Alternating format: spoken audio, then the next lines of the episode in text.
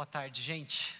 Que alegria estar com vocês aqui. Já faz um pouquinho mais de dois meses que eu não prego, então estava com muita saudade. É um privilégio estar com vocês, abrir as Escrituras e hoje, juntos, podermos ter a partir da palavra de Deus a direção para o nosso coração.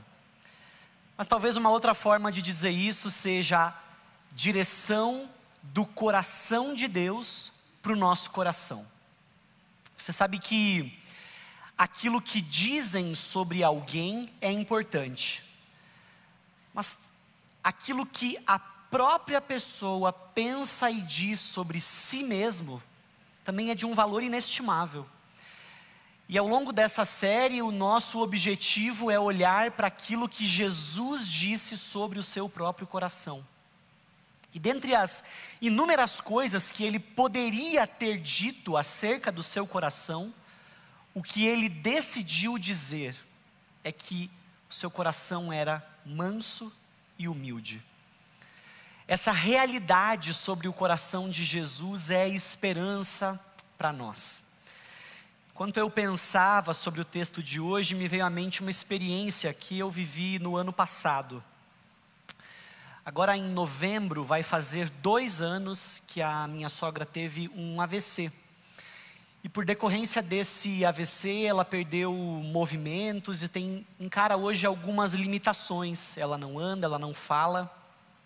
E por conta dessas limitações, a gente foi precisando aprender a se adaptar adaptar a casa, adaptar os ambientes, adaptar a vida para conseguir cuidar de alguém nesta nova condição. E uma das coisas que a gente precisou aprender foi a fazer força direito. A gente aprendeu que jeito às vezes é mais importante do que força para carregar alguém, para levantar, para tirar da cama, colocar na cadeira, tirar da cadeira, colocar na cama. Esses movimentos todos, existem técnicas para se fazer isso. E à medida que a gente foi, tem vivido esses, esses dois anos de cuidado com a minha sogra, a gente tem aprendido como fazer isso. Pois bem, um belo dia eu fui deixar a Carol, minha esposa, no hospital onde ela estava fazendo estágio. E enquanto eu saía do hospital, de longe eu fui vendo uma família que tinha provavelmente recebido alta há pouco tempo, e eles estavam tentando tirar uma senhora da cadeira de rodas e colocá-la no carro. E eu ia de longe vendo e pensando assim: isso não vai dar certo. E fui apertando o passo, porque eu fui vendo que eles não iam conseguir fazer aquilo direito, e não deu tempo de eu chegar. Enquanto eles iam tirando aquela senhora do carro, eles a derrubaram no chão, ela caiu. E, e, e ela, muito constrangida com aquela situação, eu me aproximei e falei: gente, eu, eu posso ajudar vocês? Eu, na minha família, a gente tem uma pessoa numa condição semelhante e eu acho que eu poderia ajudar. Vocês me dão essa permissão? E a senhora do chão com bastante dificuldade para falar, disse sim, por favor, a filha dela junto. Uma das pessoas que os acompanhava ali naquele momento estava com dor nas costas, então você pode imaginar o que era aquela situação. E ali então eu fui, ajudei aquela senhora, a gente a levantou do chão, colocou de volta na cadeira e da cadeira a colocou de volta para dentro do carro. E eu tive, com o pouquinho que eu sabia, a condição de auxiliá-los. A gente conversou, ali um pouquinho, descobri que eles também eram crentes em Cristo Jesus. Trocamos os nomes para a gente conseguir orar uns pelos outros, e eu tenho certeza que a gente, ao longo desse tempo, tem tido a chance de partilhar, a partir de Jesus, um compromisso de oração, uma família pela outra. Algumas experiências pelas quais nós passamos nos habilitam, nos dão condições de sentir aquilo que sem aquela experiência nós não seríamos capazes de sentir. Qualquer pessoa poderia ir lá ajudar aquela família. Qualquer pessoa poderia se compadecer daquela situação. Mas alguém que vive essa realidade tão de perto, olha e entende o coração fica mais habilitado a sentir a dor do outro. O fato é que nós estamos aqui pensando sobre o coração de Jesus. As experiências pelas quais Jesus passou o foram habilitando a sentir aquilo que era necessário sentir. O escritor aos Hebreus disse que Jesus aprendeu a obediência por meio do sofrimento. E é estranho pensar que o nosso mestre aprendeu alguma coisa, porque nós pressupomos que aprendizado significa não saber, significa não ter falta. Mas naquele contexto, naquela mentalidade da época, aprendizado significava ter uma experiência com. E de fato, Jesus não precisava aprender porque ele não sabia, mas porque era uma experiência que ele não tinha. Ele veio à terra, tornou-se um homem capaz de se compadecer de cada um dos nossos sofrimentos. E existe uma obviedade a ser enfatizada aqui. O coração de Jesus para quem peca e sofre é uma garantia para pecadores e sofredores. Pecadores e sofredores. Duas realidades universais. Isso, essa é uma verdade que pode ser dita acerca de qualquer pessoa aqui dentro. Nós pecamos e nós sofremos. E a única solução para gente que peca e sofre é o coração de Jesus. Veja o motivo narrado em Hebreus capítulo 4, versículos de 14 a 16. Tendo, pois, a Jesus, o Filho de Deus, como grande sumo sacerdote que penetrou os céus, conservemos firmes a nossa confissão porque não temos sumo sacerdote que não possa compadecer-se das nossas fraquezas. Antes, foi ele tentado em todas as coisas à nossa semelhança, mas sem pecado. Acheguemos-nos, portanto, confiadamente junto ao trono da graça, a fim de recebermos misericórdia e acharmos graça para socorro em ocasião oportuna. Esses versículos que nós acabamos de ler revelam a dinâmica e, mais do que isso, o comportamento do coração de Jesus diante de pecadores. Essas palavras são para nós encorajamento diante de uma realidade de vida que só nos desencoraja. Você precisa entender a lógica por trás do raciocínio, o movimento de começo, meio e fim que o escritor de Hebreus estabelece, porque ele traz dois imperativos: conservemos firmes a nossa confissão, continuemos a crer e a professar aquilo em que nós acreditamos, e em seguida, ele diz: Acheguemo-nos, portanto, confiadamente junto ao trono da graça. Duas ordens: conserve firme a confissão, ou seja, mantenha-se firme na doutrina, naquilo que você crê a respeito de Deus. Num momento da sociedade em que, em que a sociedade é extremamente avessa ao dogma, avessa àquilo em que se crê, o escritor aos Hebreus está dizendo que aquilo em que nós acreditamos, precisa ser o alicerce sobre o qual nós construímos toda a nossa vida. Porque todos creem em algo. A diferença é que alguns são conscientes daquilo em que acreditam e então baseiam conscientemente sua vida em algo, enquanto que outros não têm consciência do que acreditam, mas continuam baseando sua vida, só que em algo em que não entendem exatamente.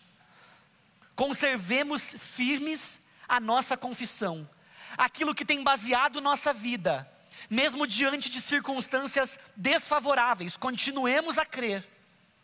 Porque não são as circunstâncias que constroem nossas convicções, mas são nossas convicções que moldam nossa atitude, nosso sentimento, nossa postura, nossa atitude diante das circunstâncias. E ele diz: Acheguemos-nos, portanto, confiadamente junto ao trono da graça, confiança na comunhão com Deus, mas ele dá um motivo. Entre os dois imperativos, o imperativo do versículo 14 e o imperativo do versículo 16, ele nos dá o motivo, ou a base, para esses, esses dois mandamentos. Porque nós não temos um sumo sacerdote que não possa compadecer-se das nossas fraquezas. Antes, foi ele tentado em todas as coisas, a nossa semelhança, mas sem pecado. Talvez a expressão, a palavra sacerdote, não seja um símbolo comum para nós. O nosso sistema religioso retirou essa figura. Mas para aquelas pessoas que ouviram o autor escrever, leram a palavra sacerdote, eles entenderam claramente que o sacerdote era aquele que fazia mediação entre o povo e Deus. E ele está aqui dizendo que nós não temos um sumo sacerdote que não possa se compadecer. A forma positiva de afirmar isso é que nós temos um sumo sacerdote que pode se compadecer. Mas nós estamos diante de um problema ao lidar com essa afirmação. Porque nós costumamos ver a vida cristã de forma meritocrática. E ela é. No entanto, ela se baseia nos méritos de outra pessoa e não nos nossos méritos. A vida cristã se baseia nos méritos de Jesus e não nos nossos méritos. Então o problema não é a meritocracia no contexto da vida cristã, mas tentar viver uma vida cristã baseada nos nossos méritos. Recentemente, conversando com um jovem, ele me procurou e fez uma afirmação: Eu não estou bem com Deus. E no meio da, do diálogo, veio uma outra frase: Eu não sinto mais Deus. Eu não estou bem com Deus. Ele tinha os motivos dele, e eu posso juntar, reunir aos motivos dele, uma série de outros motivos que eu ouço as pessoas dizendo quando me procuram, trazendo a mesma afirmação: eu não estou bem com Deus. Mas por quê? Porque eu não tenho feito devocional todos os dias porque eu não dei o dízimo no último mês, porque eu não fiz algo para Deus, porque eu pequei. E você não tem ideia do tamanho do meu pecado. Essas são algumas das razões, alguns dos motivos que nós utilizamos para estabelecer o nosso status ou o status da nossa relação com Deus. Eu não estou bem porque eu não fiz. Eu não estou bem por conta de uma atitude que eu deveria ter tido e não tive ou por conta de uma atitude que eu não deveria ter tido, mas tive. Todas as nossas percepções naturais nos dizem que Jesus está conosco, ao nosso lado, ao nosso favor, disposto para nós, quando nós estamos acertando, fazendo tudo direitinho, como se Jesus, como se a companhia, a presença dEle, tivesse estabelecida, baseada em um rendimento nosso. E o problema que eu disse é que o texto não diz isso. O texto diz o contrário, o texto diz: porque não temos um sumo sacerdote que não possa compadecer-se das nossas fraquezas. Antes ele foi tentado em todas as coisas a nossa semelhança, mas sem pecado. É exatamente nas nossas fraquezas que Jesus se compadece de nós. Os nossos acertos não suscitam compaixão em Jesus. Nosso bom rendimento não suscita compaixão em Jesus. São os nossos, são as nossas fraquezas. São nossas insuficiências que evidenciam o quanto ele está favorável a nós. E com compaixão, esse o compadecer-se de Jesus é um sentimento e uma disposição ativos, e não uma postura fria e desinteressada. A nossa dor dói em Jesus. Ele sente o nosso sofrimento e perceba, não é como se ele sentisse o nosso sofrimento, não é tipo sentir o sofrimento, o texto diz que ele sente o nosso sofrimento. O coração de Jesus adentra emocionalmente na nossa aflição, nos envolve de forma que aquilo que nós sentimos não é sentido sozinho, é sentido pelo nosso Deus Todo-Poderoso. Ele encarna os nossos sofrimentos e diz: Você não está sozinho em nenhum deles. No sofrimento mais intenso, no pecado mais grave, mesmo aí, é Jesus ao nosso lado encarnado vivo em nós, com compaixão abundante, transbordante para nós e através de nós. E o escândalo, o escândalo desse texto reside no motivo para Jesus se compadecer. Porque nós não temos sumo sacerdote que não possa compadecer-se das nossas fraquezas. Antes, eis o motivo. Foi ele tentado em todas as coisas, à nossa semelhança, mas sem pecado. Jesus trilhou o caminho de aflição em que nós nos encontramos hoje. Jesus sabe o que é ser rejeitado, Jesus sabe o que é ser desprezado, Jesus sabe o que é ser sedento, Jesus sabe o que é ser faminto, escarnecido, envergonhado, humilhado, abandonado, caluniado, mal interpretado, sufocado, torturado e morto. Não existe absolutamente nenhuma experiência dura ou grave demais com a qual ele não possa se compadecer. Não existe caminho de sofrimento intenso bastante pelo qual você passa, que você esteja, que você tenha permissão para se sentir sozinho, porque por esses caminhos todos, Jesus foi aquele que passou primeiro. Ele sabe como é sentir-se exatamente como você se sente.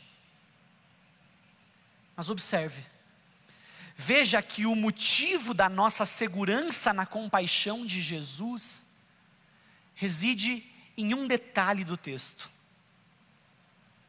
Porque nós não temos sumo sacerdote que não possa compadecer-se das nossas fraquezas. Antes, foi ele tentado em todas as coisas, a nossa semelhança, mas sem pecado. Jesus não pecou. A sua santidade não comprometeu sua capacidade de se envolver com a nossa pecaminosidade. E eis aí então uma prova de santidade, a disposição para lidar com aqueles que não são santos. Santidade significa ser separado, mas não significa ser distante. Porque o próprio Jesus rompeu a separação, se aproximou de nós, veio ao nosso encontro. Santidade, então, é ser distinto, mas essa distinção não implica em indiferença. Pelo contrário, o que existe é um sentimento ativo de mover-se na direção daquele que carece de santidade, daquele que não tem santidade. Talvez quando a gente olha para essa expressão, viveu tudo isso que viveu, mas sem pecado, você pense, puxa, na verdade, na verdade, ele não sabe como é viver o que eu estou vivendo. Mas na realidade, o fato de ele não ter pecado é segurança para nós. Ele sabe o que está para além da tentação. Enquanto que nós só conhecemos até a tentação até o ceder da tentação. Nós somos tentados, tentados, tentados, resistimos por algum tempo, resistimos por algum tempo, mas em algum momento nós cedemos. E nós então chegamos até um limite.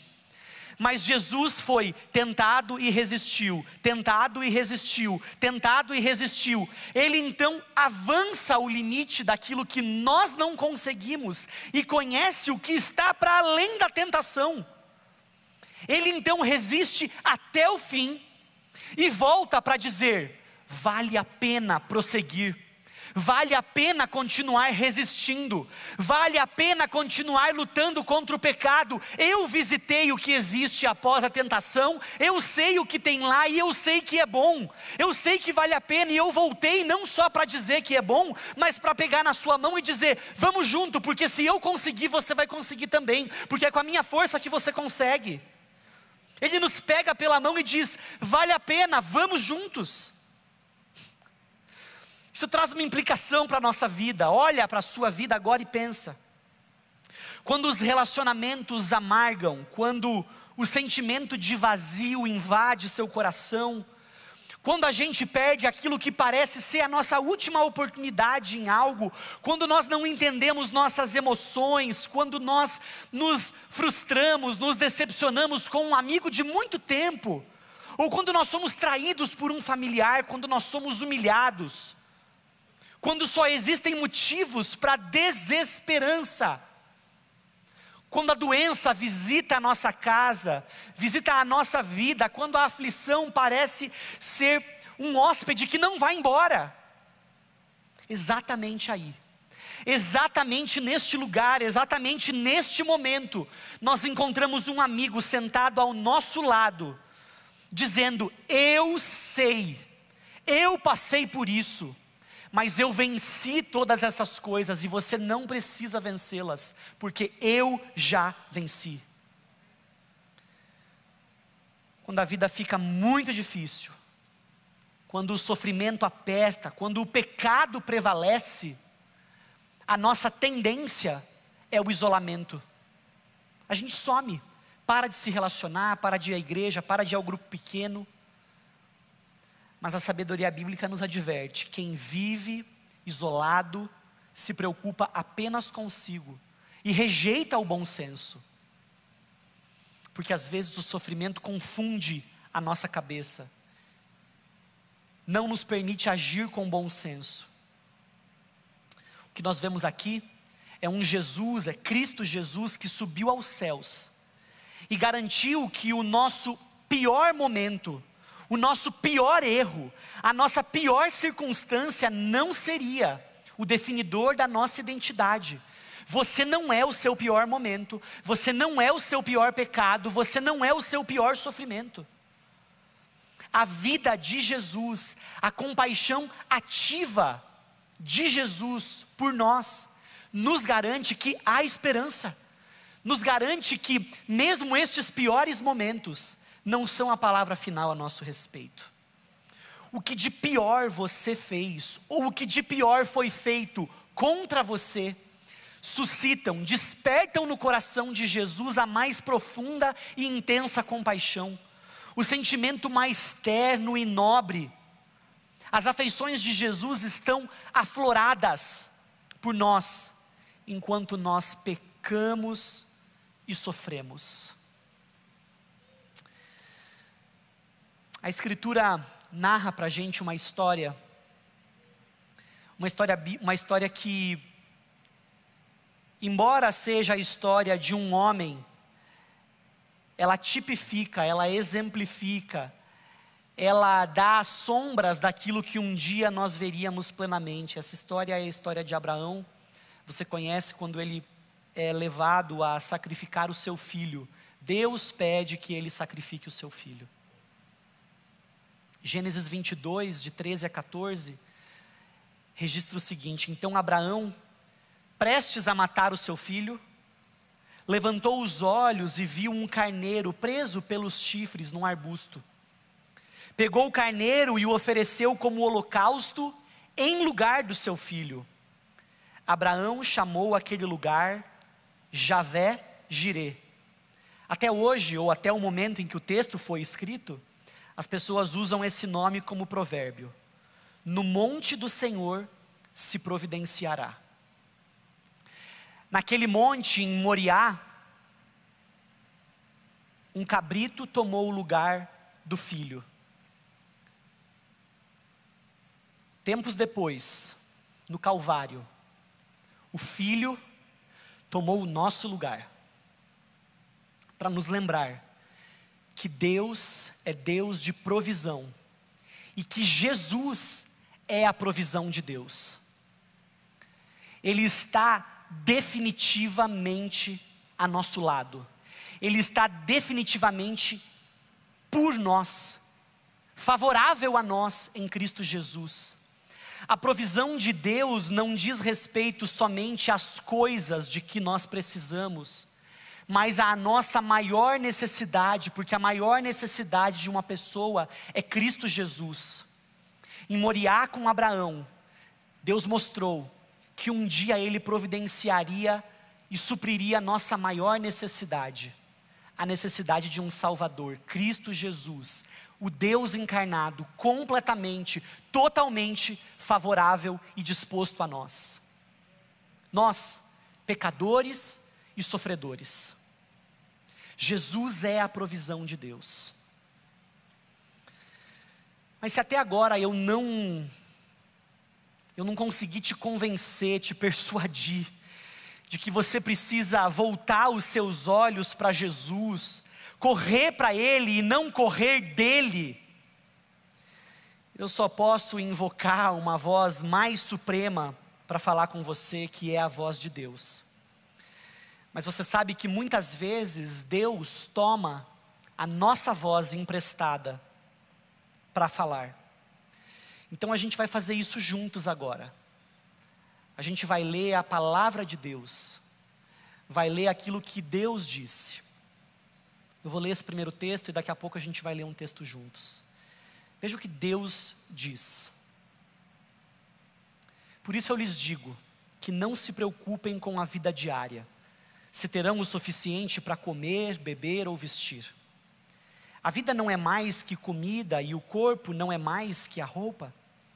Observem os pássaros, eles não plantam nem colhem, nem guardam alimentos em celeiro, pois seu Pai celestial os alimenta. Acaso vocês não são muito mais valiosos que os pássaros? Qual de vocês, por mais preocupado que esteja, pode acrescentar ao menos uma hora à sua vida? E por que se preocupar com roupa? Observem como crescem os lírios do campo. Não trabalham nem fazem roupas, e no entanto, nem Salomão, em toda a sua glória, se vestiu como eles. E se Deus veste com tamanha beleza as flores silvestres que hoje estão aqui e amanhã são lançadas ao fogo, não será muito mais generoso com vocês, gente de pequena fé? Portanto, não se preocupem dizendo o que vamos comer, ou o que vamos beber, ou o que vamos vestir, essas coisas ocupam o pensamento dos pagãos. Mas o seu Pai Celestial já sabe do que vocês precisam. Busquem em primeiro lugar o reino de Deus e a sua justiça, e todas essas coisas lhes serão acrescentadas. Portanto, não se preocupem com o amanhã, pois o amanhã trará suas próprias inquietações. Bastam para hoje os problemas deste dia. Mas a sabedoria bíblica continua, Deus não para por aí, Ele ainda diz: o que nós podemos dizer diante de coisas tão maravilhosas? Se Deus é por nós, quem será contra nós? Se Ele não poupou nem mesmo seu próprio filho, mas o entregou por todos nós, acaso não nos dará todas as outras coisas? Quem se atreve a acusar os escolhidos de Deus? Ninguém, pois o próprio Deus nos declara justos diante dele. Quem nos condenará então? Ninguém pois Cristo Jesus morreu e ressuscitou e está sentado no lugar de honra à direita de Deus, intercedendo por nós. O que nos separará do amor de Cristo? Serão aflições ou calamidades, perseguições ou fome, miséria, perigo ou ameaças de morte? Como dizem as Escrituras, por causa de ti enfrentamos a morte todos os dias somos como ovelhas levadas para o matadouro, mas apesar de tudo isso, somos mais que vencedores, somos, já somos, mais do que vencedores por meio daquele que nos amou. E estou convencido de que nem morte, nem vida, nem anjos, nem demônios, nem o que existe hoje, nem o que virá no futuro, nem poderes, nem altura, nem profundidade, nada em toda a criação jamais poderá nos separar do amor de Deus, revelado em Cristo Jesus, o nosso Senhor. Glória a Deus! Esse é o nosso Deus, glória a Deus. E eu quero que você leia junto comigo esse último texto, que tem que ser a explosão do nosso coração em gratidão e reconhecimento. Vamos ler juntos o texto que está na tela. Quando penso em tudo isso, caio de joelhos e oro ao Pai, o Criador de todas as coisas, nos céus e na terra. Peço que, da riqueza de Sua glória, Ele os fortaleça com poder interior por meio de seu Espírito. Então Cristo habitará em seu coração, à medida que vocês confiarem nele. Suas raízes se aprofundarão em amor e os manterão fortes. Também peço que, como convém a todo o povo santo, vocês possam compreender a largura, o comprimento, a altura e a profundidade do amor de Cristo. Que vocês experimentem esse amor, ainda que seja grande demais para ser inteiramente compreendido. Então vocês serão preenchidos com toda a plenitude de vida e poder que vem de Deus. Toda a glória seja a Deus, que por seu grandioso poder que atua em nós, é capaz de realizar infinitamente mais do que poderíamos pedir ou imaginar. A Ele seja a glória na igreja e em Cristo Jesus por todas as gerações, para todos sempre. Amém e amém. Que Deus abençoe sua vida.